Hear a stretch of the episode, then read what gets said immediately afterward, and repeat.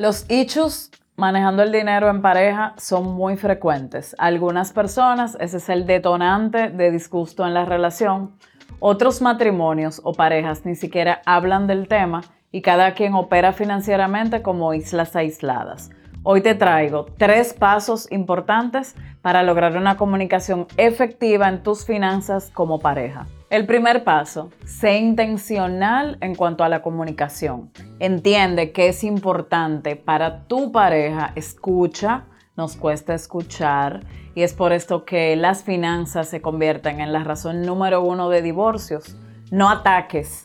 Llega un punto donde tu pareja asume que le vas a decir tal o tal cosa o porque siempre te comportas de una manera con el dinero y entonces se hiere mucha sensibilidad. Si ya tu pareja sabe que le vas a atacar, poco a poco te va a ir aislando de su panorama financiero. Y lamentablemente, si compartes tu vida con esa persona, su situación financiera te va a importar, te va a impactar y te puede arrastrar.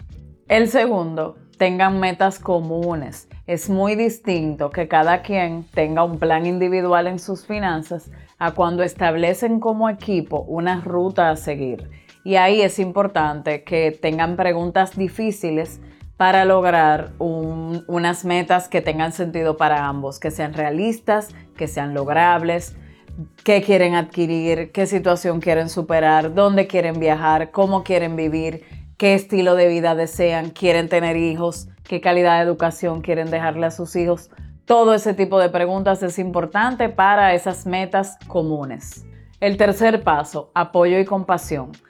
Una de las grandes lógicas de vivir en pareja es saber que cuentas con una persona que te puede apoyar, que te puede escuchar, que te puede respaldar.